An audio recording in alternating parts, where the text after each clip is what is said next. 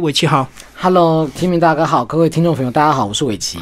好，伟奇一开始跟我们讲一下，你的戏剧是本科吗？哎，其实我戏剧不是本科，哎，嗯，我以前在大学的时候念的是真理大学运动管理学系，嗯，可是那时候真的是有点好笑，就是讲起来有一点点不好意思，因为我那个时候考上大学的时候呢，我的父母其实很开心，我考上那个公立大学。因为那时候台湾艺术学院它是公立的国国国立的大学啊，它是独招。那那时候我考上了以后，然后我又去考大学联考。那我大学联考也上了，我大学考上的是真理大学运动管理学系。那那时候我就变成说我有两个可以选，对我可以选说我要念戏剧系还是我要念管理科学，而且一个公立的，一个是私立的。那当然是选公立啊。对啊。绝大多数人都是这样子反正先省钱再说。对，后来我那个时候呢，跟我哦，我们家里状况还可以，小康这样。嗯，所以那时候我妈问我说，我想要念什么时候，我跟我妈妈说，嗯，不然我去念真理大学好了。我妈妈震震惊哎，我妈妈说，为什么你要去念真理大学，不念台艺大这样？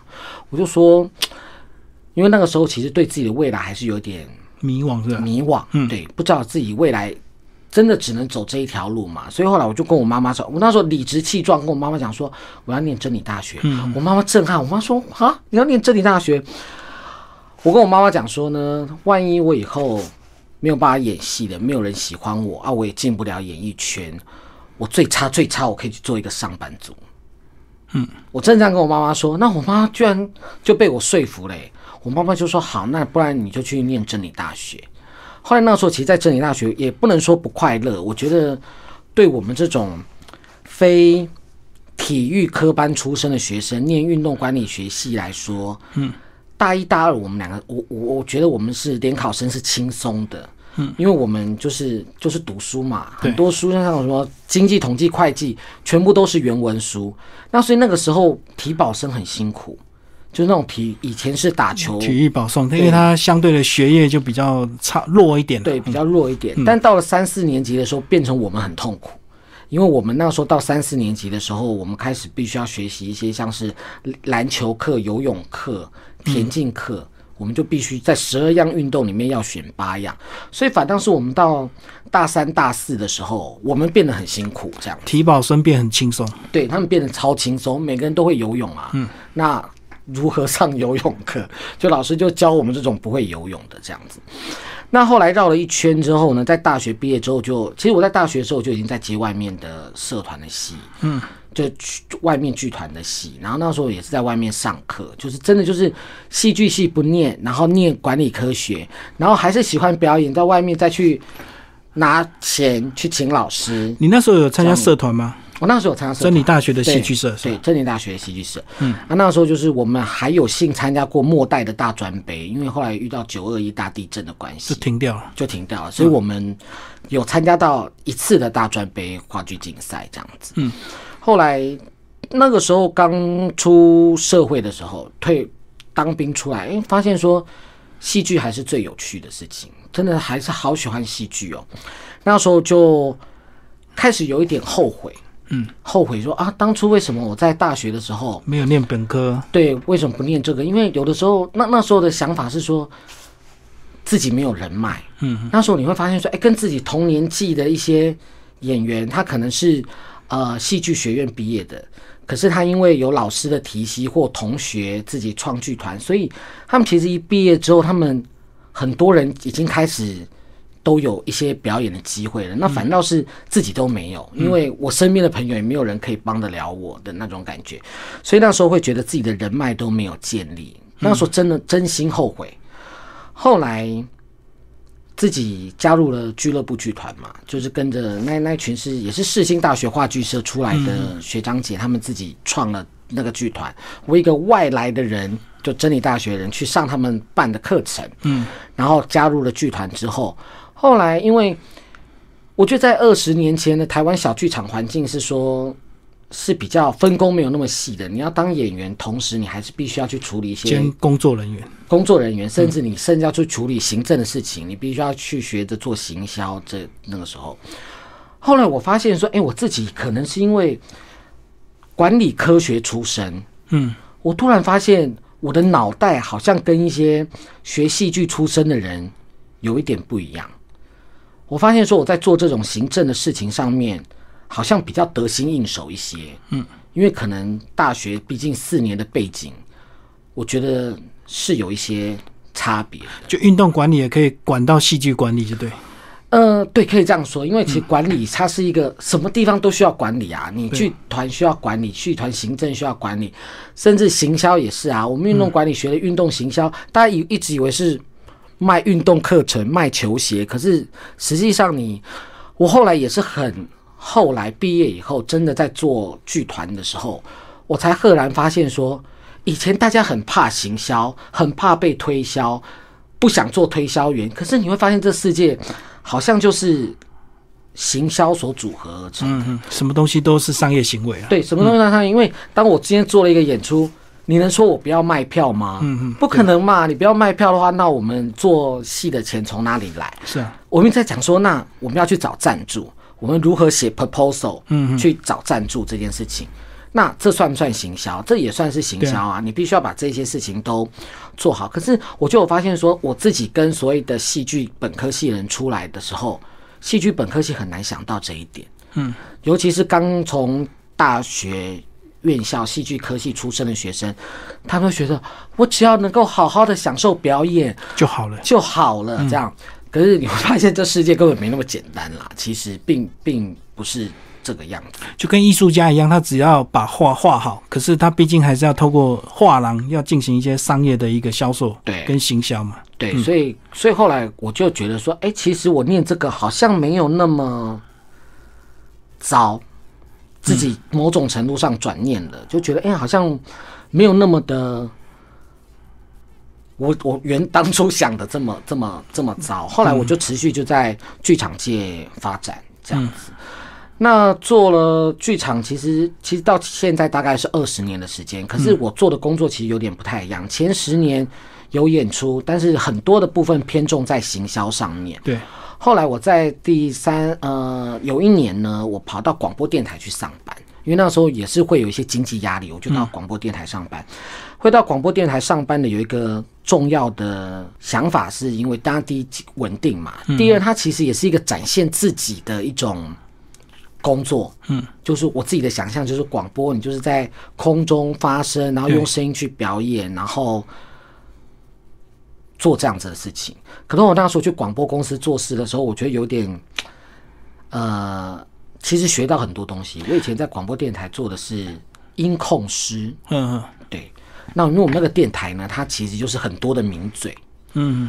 就是名嘴都会在那个电台出现哦，所以你要帮他们控音就对。对，主要是帮他们控音、进广告的。然后我那时候工作时间很特别，我是早上六点就要上班，嗯，那我下午两点就下班了。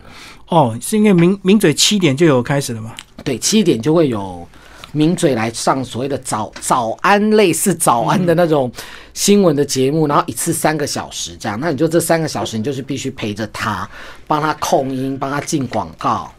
然后你你那时候连续听三个小时，有没有听出他的一些美感？你会不会觉觉得对这个主持人会佩服，还是觉得会有点这个不以为然？也不能说不以为然，而是说你必须要配合他。对啊，因为他一直在可能要讨论新闻或批评新闻嘛。对对对，那我我我我我觉得当当下不会觉得说他的能力上面有什么不好。嗯嗯。老实说，我觉得当因为我觉得他主持很久了，感觉上都是一定会讲的很顺的啦。嗯。那我觉得我比较佩服的是，呃，我早上遇到的第一个主持人，他从来没有迟到过。嗯。他是七点开始，但他六点二十他就坐在电台了。他就开始翻报纸，嗯，开始画重点，准备这样。那其实这个精神其实是很不容易耶。Every day 六点二十，嗯，一定要到这个地方，然后准备七点钟开始这样子。至于有没有学到东西，我觉得还好。但是我觉得有这种精神，有没有？就表示你没有顺便听。专心的听他一些新闻评论吗？其实当然也是会有，但是因为立场会有一些不同。对啊，所以我才说，要么就是很佩服，要么就是不以为然。当然会有不，但是我们不会表现出来啦。当然，即便是说工作人员，对，如果对，即便是说他说的一些鬼话，嗯，你也是会觉得哦，OK OK 这样，但就是就跑走了这样子。嗯，对。那所以我那时候就是服务那个时段，一直到中午播完新闻，然后我可以下来休息一下。不是下班了，还还还没，我一点下现场，嗯。一点下现场，那我剩下一个小时的时间嘛，那我就可能他们会让我吃饭，那或者是我就坐在电脑前面开始剪广告，嗯嗯，就是把一些广告啊修剪好啊，然后放到什么样的地方让他们去播，这样子、做这些简单的事情。嗯，对。那我觉得呃做，因为我毕竟不是科班，我也不是学广电的，可是我会觉得那个时候那一年多的工作时间给我的一个就是看到另外一个世界，就是以前只知道。自己知道的事情，例如说哦，剧场，我、剧场很了啊，我知道幕前幕后大家应该要做什么，什么时间应该要做什么样的事情，它的时程安排我其实非常的了。可是除了这个之外，我其实很多事情我是不知道的。嗯，那在广播电台这一段时间呢，当然机器会用了，软体会用了之外，我觉得因为跟不同的主持人配合，嗯嗯，也学到一些东西，我觉得多多少对我来说有开创一些视野。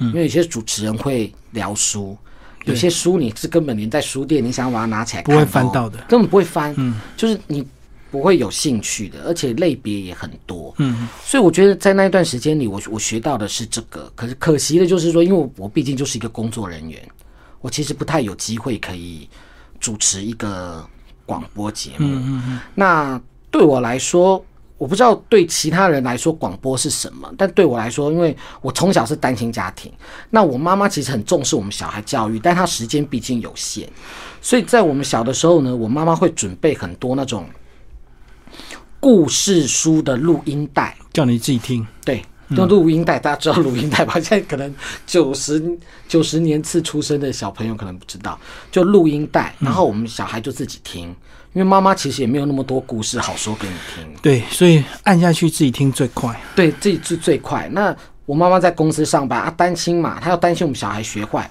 那最简单的方式是什么？把你丢到图书馆。嗯，那你在图书馆，你这样不可能一直坐着，有时候就去玩一下、啊，然后回来再翻个两本，然后回去他会问说你今天翻了什么书啊，然后就跟妈妈讲这样子。所以我觉得我妈妈那种所谓比较不能说放任，那某种程度上的那种所谓开放性的教育，嗯嗯，对我来说是还蛮重要的。那再更大一点，你就会不就不喜欢听这种故事啦，那就开始听广播。那我觉得广播在我成长的过程当中，其实其实陪伴我很长的一段时间。嗯，那我不知道现在的人听不听啦。那我小的时候，除了听广播，我们还听那个廖俊宇、碰碰的歌厅秀的录音带。我不知道为什么会出这种东西，但小孩子就会听，然后甚至里面有讲一些黄色笑话，那我们也不懂它是顺口溜啊，顺口溜，嗯然后，就就就学历对。那我记得小时候发生一件很好笑的事，因为它里面就有讲到说都得躺三个字，躺着赚这三个。那我们其实不太晓得躺着赚是什么意思。那有次我妈就牵我们出去，然后在路上遇到有人在修修汽车，那就有一个先生，他就躺在车子下面，嗯，然后开始修理下面，然后我就跟我妈妈讲说。妈，你看他都在躺呢，你以为是那个情境，结果不知道他内涵背后的意涵。对，但然不知道内容音乐，可是就会发生这种很有趣的事情，就乱听乱学这样子。所以我觉得广广播就是从小对我来说，就是陪伴我一个很重要的、很对一个很重要的童年的的一个一个回忆这样子。所以你那时候进广播都没有机会让你去主持吗？没有哎、嗯那个因为那个电台就是名嘴名为主就对。名嘴为主。对，其实对，因为它的定位就是新闻评论，所以他找了非常多的名嘴来上节目。那我记得我以前有一个同事哦，后来他在去年得金钟奖，广播金钟奖，但他并不是在那个电台得的，是他因为离开了那个电台，回家乡去陪伴他的家人。所以他回到家乡之后的，但那个电台反而给他比较多的空间。哦，乡下电台可能比较自由了。啊，对，可能比较嗯对，也许是这样子。然后后来我就离开那个电台，就持续的就在这个呃回到戏剧界，因为毕竟不是学这个科班出身，想要再找一个广播电台的工作，好像也不是那么容易。嗯嗯，对，所以就一直在剧场圈这样子，等于是呃，大家也可能一下可能一下子合作，一下又分开，就对，来来去去这样。对，来来去去。其实剧场的生态是这样子，因为都没有固定的班底。我们是以剧团为为群体，但是这剧团里面可能会有不不同的剧组，嗯，那剧组就会集合这样子。那那时候离开呃电台之后，我就去学歌仔戏。嗯嗯，好，那个时候学歌仔戏是一个已经不知道该怎么办了，因为那时候毕竟失业嘛，离开广播电台失业，然后再领失业救济金，然后可是也不知道那个时候有一年在工作，你突然之间回到剧场，其实人家也不认识你，嗯，也不知道要找找你来接案子或者是怎么样，被淡忘了，对，所以后来我就只好去。学歌仔戏，你为什么没有学相声呢？因为相声好像跟舞台剧比较有关联，对不对？其实我我觉得那是跟老师的关系。为什么会讲到相声呢？因为我高中的时候就参加了我们学校的社团，我们学校的表演社。可是我们学校的表演社没有在教表演。高中的时候，那个时候我们请到的是呃，当时台北曲艺团的老师来教我们。那台北曲艺团它主要就是讲相声，对。他就是讲相声，他就是大量的相声，所以那老师来就是教我们讲相声。嗯，那所以那个时候明明我是一个台湾人，好啊，但是因为国语还算可以，所以那个时候就是还学了蛮多的，嗯，跟相声有关的东西，就是学啊、讲啊、捧逗啊这样子。说学逗唱，对，就是去去学这样的东西。那后来。就意识到说自己是台湾人，那又觉得说，诶，除了话剧之外，我好像可以再学一点别的东西。那那个时候，我觉得这真的要感谢台北市艺文推广处啦，因为他其实有办理一系列传统戏剧的前场跟后场的班，就是包括你敲梆梆子啊，然后打鼓啊，那些都有。都有专门的班在教你这样子的东西，甚至二胡啊，就传统技艺班就对。对，然后而且学费非常的便宜，因为推广性质嘛。对，当初支持啊，我记得去学是九百块可以上十二堂课。嗯嗯，对，我觉得真的太便宜了。后来我就去学歌仔戏，那那时候学歌边边领失业救济金，边学歌仔戏。那我班上因为有一个同学。他是师大歌仔戏社，他师大在学学生，就跟我讲说，那不然这样子啦，你既然那么喜欢哦，那你来我们学校上。所以我那时候课程结束之后，我就跟着他去师大歌仔戏社，对，又学了一年。对，所以在那一段时间就变成说一直在学习本来自己不会的东西。嗯，对，然后后来就很运气很好，就甄选上纸风车剧团。嗯，然后跟着纸风车剧团在全台湾巡演。嗯，对，那这这这其实又是另外一个故事了。因为我其实很佩服纸风车的李永峰执行长。嗯，因为他自己是艺术家嘛，那他自己经营一个剧团，但是他知道说台湾有很多的偏乡的孩子，他是没有机会可以看到戏的。嗯，所以他那个时候就是怎么讲，他就开始跟企业募款。跟他的有钱人朋友募款，然后就募款募款到一定的金额之后呢，我们就去这个地方演。那那个时候，全台湾有三百六十八个乡镇嘛，然后我们就是试着要在几年之内把这三百六十八个乡镇都都都跑这样。那有些地方像你在市区。像我们松山区也演过，那观众当然很多啊，或者中正区啊观众很多。但有些地方像我去过阿里山乡，嗯，在嘉义，然后高雄的纳马下乡，那种都是很偏僻的地方，嗯。然后我们就是一台游览车，里面就是有演员，然后有编导，大家一台游游览车，然后到那个地方去。另外还有一台道具车吧？哎，对，还会有一台大卡车这样子到那个地方去，然后我们。搭前一天会有人去搭台，那个舞台的大小就是跟国家剧院的大小差不多大小。嗯然后我们就到那个地方，台搭好，东西都准备好了以后，然后在我们来的这台游览车要到隔壁的山头，嗯，再去接隔壁山头的小朋友来这个地方看要不然他没办法到。对对不对，他到不了，接接送就对。对对对，因为没有公车，也没有计程车，嗯嗯，这件事情，然后就去做做这样的事情，所以其实。我们我我们是有薪水的，我们的薪水都是跟社会大众募来的。嗯嗯，对，就是他也给我们有一定演出费，演出费，然后我们有算有工作的上面的保障啦。嗯嗯，然后所以当我们到乡下去，很乡下，然后看到那种小小朋友，因为没有看过表演，看到我们的表演，然后就是很开心啊，鼓掌啊，然后笑到翻掉啊，我们觉得那那种成就感是很难以比拟的。所以我后来从广播界又回到剧场界，我跟纸风车剧团到现在已经合作快十年了。嗯，持续就在跟他们合作，所以有有有的时候想想，我们真的也真的还蛮可怜。就是说，哇，你们好棒，你们到每个地方去都在演，都都都在玩，都都去哪个地方工作还可以玩，其实根本没有这样，好不好？我们有的时候就是早上从台北出发，因为为了要省住宿费，嗯，从早早上很早，屏东的话可能五点六点就要集合了嘛，到那个地方，然后到那个地方大家就开始。动可能十点就大家开始整理东西，然后下午开始彩排，彩排完之后呢，弄彩排完五点了，吃饭化妆就演出演出就上台了这样子。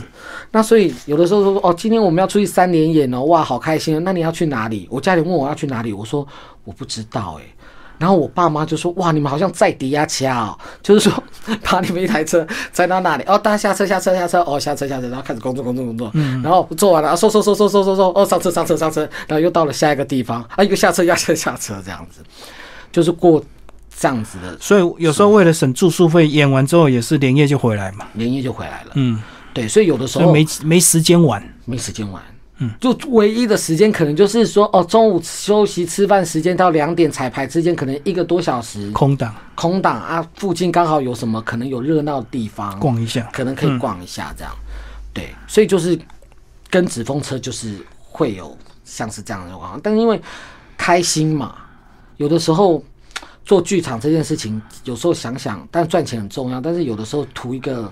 开心跟爽快，而且应该会交到蛮多这个呃革命情感的朋友，对不对？对，会有做会有做到这件事情。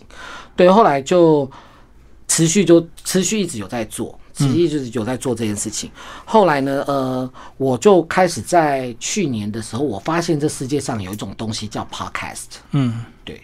那因为我我我知道说，其实呃广播这件事情对我来说很重要。虽然我中间有一段时间是去做。表演这段事事情，那所以后来我那时候就发现说啊，我既然不能进不了广播公司上班，那我要不要试着自己来做一个 podcast，自己做一个节目来玩一玩，算说一算是一种创作这样子。后来呃，其实你也可以说它是广播，但它其实是透过网络来做。传递，然后它的现场及时性比较没有，它绝大多数都是进行录音的方式在播出。那后来我那时候就是怎么办呢？没有录音室嘛，那家里也没有麦克风，我就从麦克风怎么挑开始，嗯嗯，然后开始呢选好了麦克风，那怎么录音呢？哦，OK，好，现在时代非越来越进步了，有所谓的线上录音软体，嗯，就开始免费下载，对，免费下载，直接在线上直接录音，直接透过你的麦克风，然后呢，麦克风进步到直接插 USB 在电脑上面，嗯，就收到了，就可以收到你的声音，就可以直接开始录了，嗯，这样，学了这个，学了那个之后，然后那现在节目已经录好了，那要上架，那怎么办呢？那因为这个东西在美国好像很红。我觉得 podcast，因为那我我自己的归纳是，我觉得这个东西是因为美国它的通勤时间可能很长哦，两三个小时。对，有的时候对最少到一打发时间呢。对，那你在你在你在开车或者你在做捷呃捷运的时候，或者是说有的时候要看影片，眼睛会不舒服，因为你要看两三个小时那种晃动嘛，所以有时候看影片并不是最好的选择。对，真的不是最好的选择，所以就它。大家只能用听的，听的是很方便。我在我后来我发现说，广播之所以不会被淘汰，就是我在家里，我把声音打开，我做什么事情我都在做，但是我耳朵还是有听到。用耳朵听就好，不用眼睛看。对，不用眼睛看。然后所以后来我就发现说，哎，对耶，我大概知道为什么了。然后我就又发现说，它可能是未来，maybe 可能是个未来的趋势，因为现在 YouTube 已经饱饱和了嘛，嗯，很多人想到。要拍影片哦，做可以做 YouTuber 啊，可是他的真的已经饱和到有一定，我觉得要再进入有点困难，或者是说你可能需要有一些门槛比较高了。爆点，嗯，对，就是你知道现在网红很喜欢讲爆点对，的这件事情。你就要干一些很奇怪的事情，被新闻报道，大家才会去点你的 YouTube。对，突然对，就是真的是这样子。那所以后来我就觉得说，哎，各大品牌，例如说 Google，它自己的手机里面有 Google Podcast，嗯嗯，苹果手机也有。也有 Apple Podcast，然后更不要讲 Spotify，它就是用 Podcast 起起家的。嗯嗯，所以这个东西在国外它可能已经行之有年，但台湾才刚刚开始。所以那时候我想说，哦，自己又有广播梦，然后又想要做一些创作的话，我觉得这是一个途径。嗯嗯，对我这是一个途径。那再加上现在疫情嘛，疫情就是表演艺术界被砍场的嗯状况很多。我这半年来大概砍了快被快五六十场的演出有。嗯嗯，对，那既然被砍了演出，那就来做这个事情吧。对，所以你的主题怎么设定？其实主题设定，我一开始想法是要走自己比较拿手的、嗯嗯拿手的。嗯，那戏剧路线的。呃，对，戏剧是一个。那我我那时候想的是说，因为我最拿手就是吃喝玩乐，嗯嗯 所以我那时候设定的目标是以吃喝玩乐为主。嗯，那另外一方面，我有发现说，其实剧场人啊，包括我自己在内，很多人都斜杠。嗯嗯很多人都斜杠，他其实除了自己的工作之外，演员的工作之外，他可能还有人去做别的工作。嗯比较接近的工作，像是唱跳大哥哥大姐姐。我有很多朋友是平常在剧场工作，但是他可能麦当劳或者是有一些剧，有一些地方他可能有一些亲子的空间，他可能需要有一些大哥哥大姐姐去做带动唱。嗯我有朋友在做这件事嗯情。嗯对，那也有朋友他是特技演员出身，他虽然现在在在演儿童剧，也在剧场工作，可是实际上他是台湾戏曲学院出来，以前的主修是软骨功跟水流星，哦，就杂技那一类。对杂技那一类的。那所以后来我那时候就有发现说，哎、其实这些人的生活，大家觉得好像离我们很遥远，我们对这些人其实是不熟悉的哦。所以后来就想说，哎、那我有我是不是可以在我的 podcast 的其中一个单元，就是来介绍我的朋友们，因为我的朋友们可能大家每个都身身上都身怀绝技啦，嗯，多功能的。多功能，但是大家对他们其实并不了陌生解。嗯对呀、例如软骨功，天哪，软骨功的训练是怎么样呢？这个其实大家不太晓得。所以他天天都要练，对不对？软骨功的养成确实是，而且他们的生活跟我们的生活有点差太远了。因为我自己是普通国中、高中毕业的，他们是国小五年级就要进到学校里面去，然后呢，以前是集体宿、集体哦集集中管理，有点有有一点像监狱，对，它是集中管理的状况。那所以早上五点要起床，然后接着呢就会有带早工的老师。开始带大家早功，那这早功可能有一部分是跑步，那跑完步之后，可能呃就开始分项啦。你有力量力量系的，跟所以你软功系的就开始拉筋啊，干嘛干嘛的这样。那个就跟传统京剧的训练是一样的嘛。对，其实是的，其实是的。所以那时候有一次我就有点白目啊，因为我现在有机会演大大爱的歌仔戏。大爱剧团，因为他为了推广佛教，所以他会有一个每天有一个时段，大概半个小时的时间你是是，演固定角色吗？哎，因为它是单元剧，哦，所以不同的单元我们就会有不同的角色。角色，但绝大多数我的角色就是和尚，嗯，因为毕竟是高僧传和尚的故事这样，所以我们绝大多数人都是演和尚。所以你像和尚算主角吗？还是对啊？，主对主角都是和尚。嗯，对，那当然和尚是主角之外，旁边的配角也是和尚，因为可能一位得道高僧，他旁边的弟子嗯也是和尚，师兄师弟也是和尚。对，那再不然就是皇帝，因为可能有些中国历代有些朝代的皇帝他是非常礼佛的，嗯，所以就是也会有一些主要角色可能是皇帝。所以你的意思，你都演和尚旁边的小和尚？对，那也也许可能是主角的师兄，嗯哼，对，那因为我是有幸跟孙翠凤老师，就是在明华园的孙翠凤老师有对到戏这样子。那有一次呢，就是我演他的师叔嗯，台词是什么？跟我们讲一下。哦，那个台词大概就是说哦，也表现今后来，恁师傅这有一个佛佛尘要给他类似像这样子的、嗯类似这样的台词，结果呢，孙老师演的高僧因为非常的感动，他那时候立刻双膝就跪下，然后开始拜他的师师叔之类的。嗯，我当下在台上，我的膝盖都软了一下，我就想说，孙老师哎、这样。哦，他跪下去拜那个师叔，对，当然对，因为我是演师师叔，然后他是演我的师侄嘛，大概是这样子的。所以他拜你就对。对，然后哦。当下、那时候第一次嘛，第一次就 还是觉得有点吓到，害怕，毕竟人家是国宝这样子。嗯嗯嗯。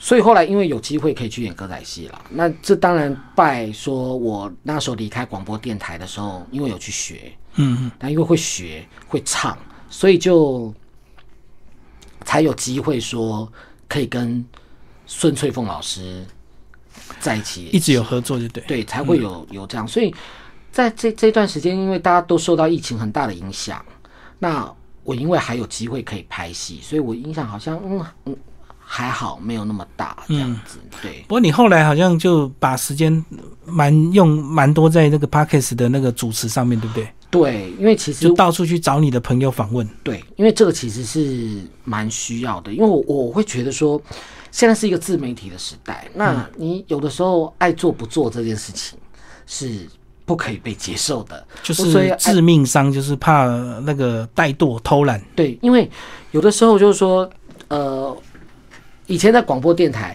他上班的时间是很固定的，你每天都需要做这这样子的事情。观众、听众只要一听打开广播，就一定听得到你的声音。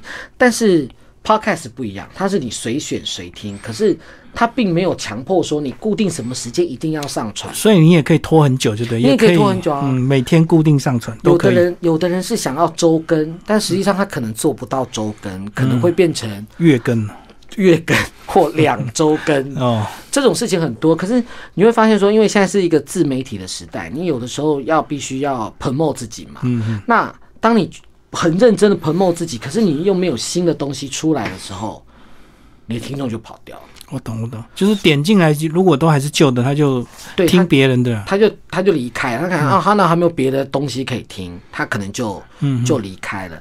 所以说后来我自己现在试着开始做第二季，其实老实说没有人逼我要分季啦，但是我会把所自有自我要求，今天这一季跟今天开始的这一季跟之前做一个区隔，就是说我在这一段时间里面，我自己要怎么样安排这一段时间，然后我多久应该要更新一次，嗯然后让我的听众呢，好不容易可能有一点好不容易建立的一些听众，他可以一打开就有新的东西可以听，那这个东西就像我有一个很好的朋友，他以前是也是剧场演员，也是纸风车出来，我们在纸风车认识的。他在大概在三年前、三四年前，他毅然决然就是离开剧团，不接戏喽，开始做 YouTuber。嗯嗯嗯，然后那时候我真的觉得，抛个派去，对，就是 有固定的薪水不要。对对对，你怎么会去想要去做 YouTuber？而且他那时候 YouTuber 还没有开始赚钱的时候，他必须要买器材，那器材包括摄影设备啊、影音设备影音。设备，那你剪接什么这些东西，你都必须要准备。那那时候我看到他有一个新玩具的时候，我也吓一跳。他买了空拍机，嗯嗯，我看到空拍机，我哇，连空拍机都出来了，这样子，可见他真的很想要做这个行业。那那时候我看他的更新的频率是每周一二四五嗯六，所以意思就是说，他一个礼拜他只休两天，然后他一个礼拜要播出五集。天哪、你我我光那时候他告诉我的时候，我有点难以想象，因为他的生活突然瞬间就只剩下我要想 idea，嗯，拍出来片、剪剪接、上上传嗯嗯，他每天的工作真的就像这样子。那他会后来我就问他说：“那你为什么真的为什么想要做这个？”他说他想要陪他的小孩。那时候他们一对夫妻刚生的第一个小孩，嗯，然后他想要花一点时间陪他小孩，所以他们两个开始试着做亲子节目，嗯然后每天就拍小孩，或者后来慢慢的开始有一些业配啊，对，产生。那那个商业模式就是真的是我们不要说十年前，我们的五年前我们都很难想象，所以他现在商业模式已经成型了嘛。他现在已经成型了。我觉得大家佩服他的是说，他寻找一种新的商业模式，而且怎么会有就是毅然决然就会有这种勇气，就是投入到一个自己完全不熟悉的嗯世界里面去。对，所以后来我也想想，嗯，好吧，那是不是也应该可以来斜杠一个就自营自营媒体就对了。对自己不懂的东西？那当然，那个我我觉得没有那么简单啦。我觉得后来以前都会觉得啊，反正我把东西上传就好了，那是不是不用再去管它？其实不是的，有的时候你把它上传之后，你要开始试着跟听众互动，嗯这是一回事，因为你必须把听众认真的抓住。对，第二，你必须要集中嘛。那怎么样？就有了粉丝专业，人家不来，好像也没有用，你就必须要开始试着固定的贴文，嗯嗯，然后固定的从触及率上面，就是后台去找触及率，触及率上面开始再去找说，哎，你的听众朋友或你的粉丝，他的年龄层大概是在哪里？要自我分析啊。对，这个也要分析的。对，所以我就发现说，哎呦，在疫情这段时间，好像也比较没有比较闲，因为除了录节目、想新梗之外，你还要再去分析，分析出来之后呢，你还要再想说，那我什么时候下广告是最有效的？嗯，这样子。那所以这个部分就是，明明自己不是学这个，可能你就要再开始去学这条路。分析很多的事情，例如说两厅院啊，他在前一段时间他公布了一个就是两厅院购票习惯的一个一个报告，哦，购票习惯调查。对，然后还有对那个那那个我发现那个报告之后，我很惊讶，很多人购票时间是中午十二点到一点，嗯，休息时间。对，休息时间或者是很多戏是十二点钟开卖的，第二个时段反而是八点到十点这个时间。嗯嗯，对，所以我就我发现说，哎，你因为别人的报告再去来回头经营自己的自媒体的过程当中，就想说，那我什么时候发文比较多人看到？就十二点了。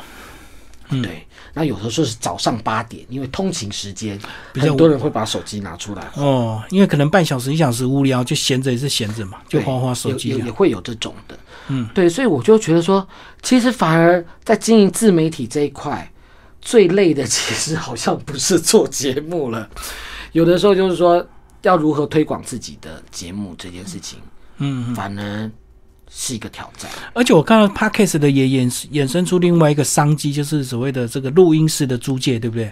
好像很多人就是没有自己一个良好的一个录音空间，他就要去租借这样的一个场地。对因为这个，我我发现这是应运而生的。因为我刚开我在做 podcast 的时候，其实我就是一支麦克风，一台电脑，嗯，然后我那个时候呢想的很天真，我去咖啡店录，嗯嗯，可是后来发现呢，去咖啡店录了两次之后，发现这不是一个 good idea。效果很差。呃，声音听得清楚，但是因为太清楚了，所以旁边的人在泡咖啡、开门的声音什么都进来其。实都进来了。虽然说内容还是听得很很清楚，后来我就发现不行，不可以在咖啡店录，嗯，要调整。后来我就发现说，在台北市台北市区里面，嗯，有一些空间出租，我懂。那种空间呢，有的是从两个人到十几个人都有，因为就是有的人他可能没有会议室，可能他可能今天临时有一个两点到三点，他可能需要一个会议，他可能就可以跟这个东西，嗯嗯，跟这个地方去租。租借那现在租多方便，现在都是透过网络直接下订单。直接下订单、刷卡，然后直接呢，他也不会有人帮你开门哦，他直接把密码也寄给你，嗯嗯，你就时间在你到的你要使用那个时间的前五分钟。密码就设定了，密码就设定好，你就按那个密码，就进去了。你就可以进去了。然后你时间到了，自己走，也不会有人赶你。但是因为到下一组的人可能要进来，所以他会有一个管家妈妈会进来收垃圾，稍微擦擦桌子，嗯，我懂。稍微整理一下。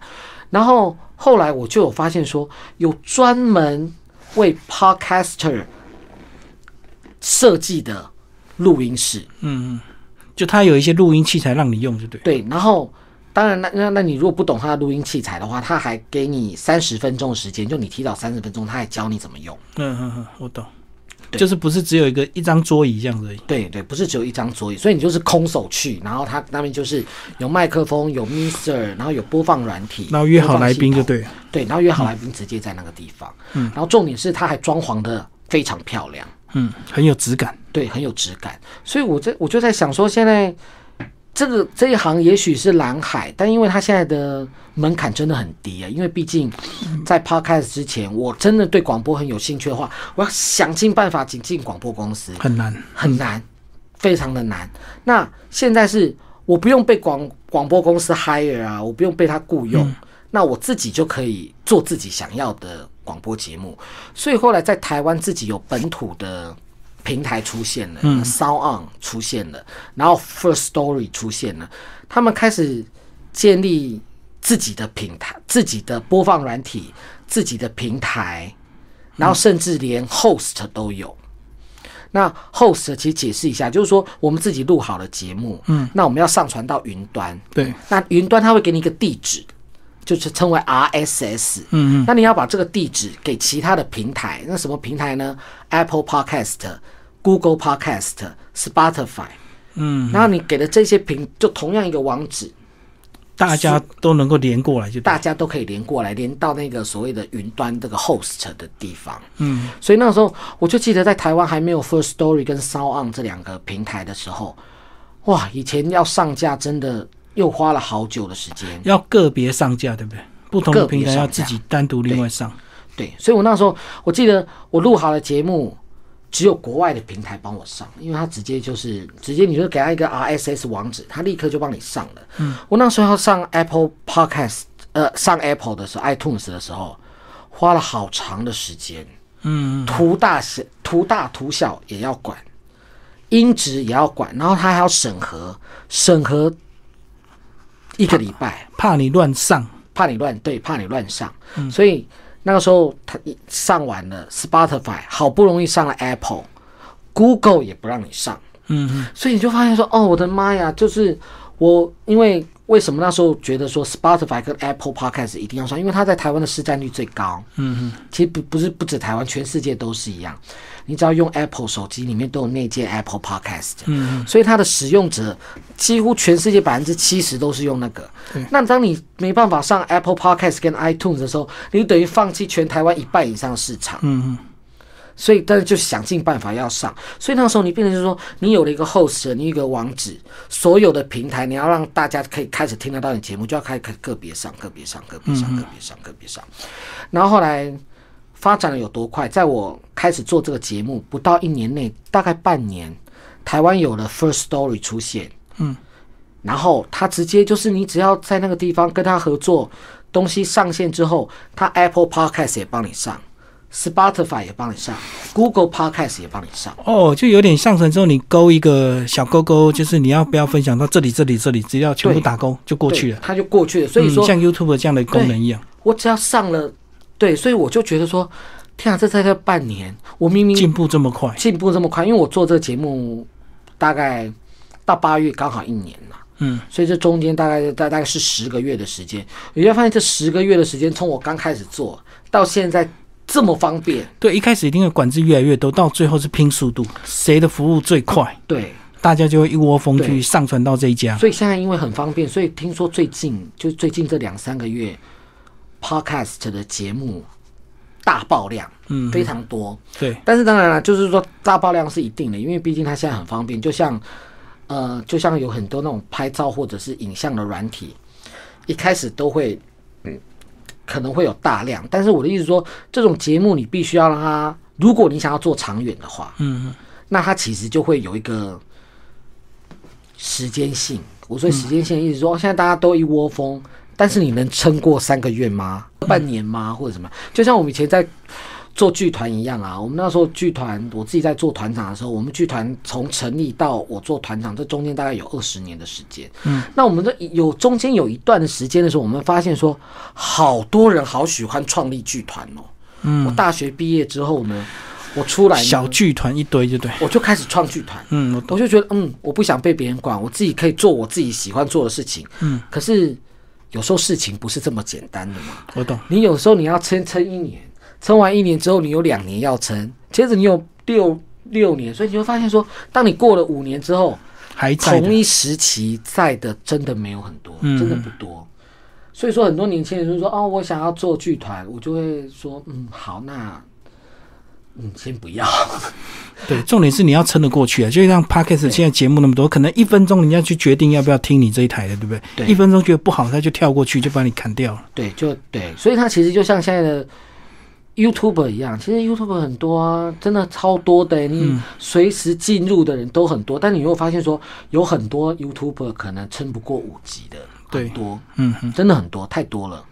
所以就是说，你很容易起来的状况之下，那你要怎么样避免自己死在沙滩上，这又是另外一件事了。对啊，而且相对 YouTube 它的门槛又更低啊，对甚至自己拿手机也可以录音嘛。对，真的，真的，真的是这个样子的。嗯嗯，所以我会觉得说，反而从一开始的量取胜，因为 Podcast 在台湾的接受知道的人越来越多，那投入的人越来越多，现在已经不是量的问题了，而是内容的问题。选择的问题。对，嗯就是说你如何让大家愿意因为你的内容，然后来看你的呃来听你的节目，这样。嗯嗯。对，最后讲一下你的 Podcast 的平台吧，你的频道。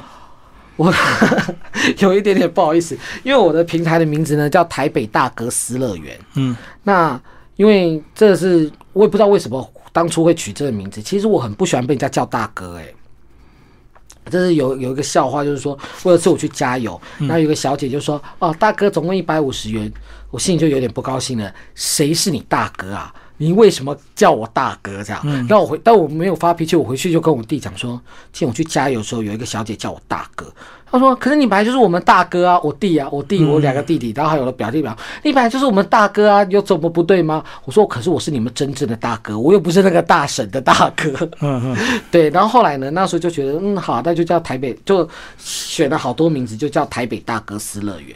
然后后来我就发现说，我的听众，嗯，绝大多数都集中在三十五岁到四十四岁这个区间，然后都男生。都是男生，嗯嗯，百分之八十以上都是男生。我自己也吓一跳，我想说，嗯，为什么会这样？嗯嗯就会有会有这样子的落落点，然后我也也吓了一跳。对，我的节目名称叫台北大哥斯乐园。对。嗯，好，大家如果有兴趣，欢迎去搜寻哦。好，谢谢我们的高伟奇为大家介绍的戏剧人生，谢谢。谢谢，拜拜。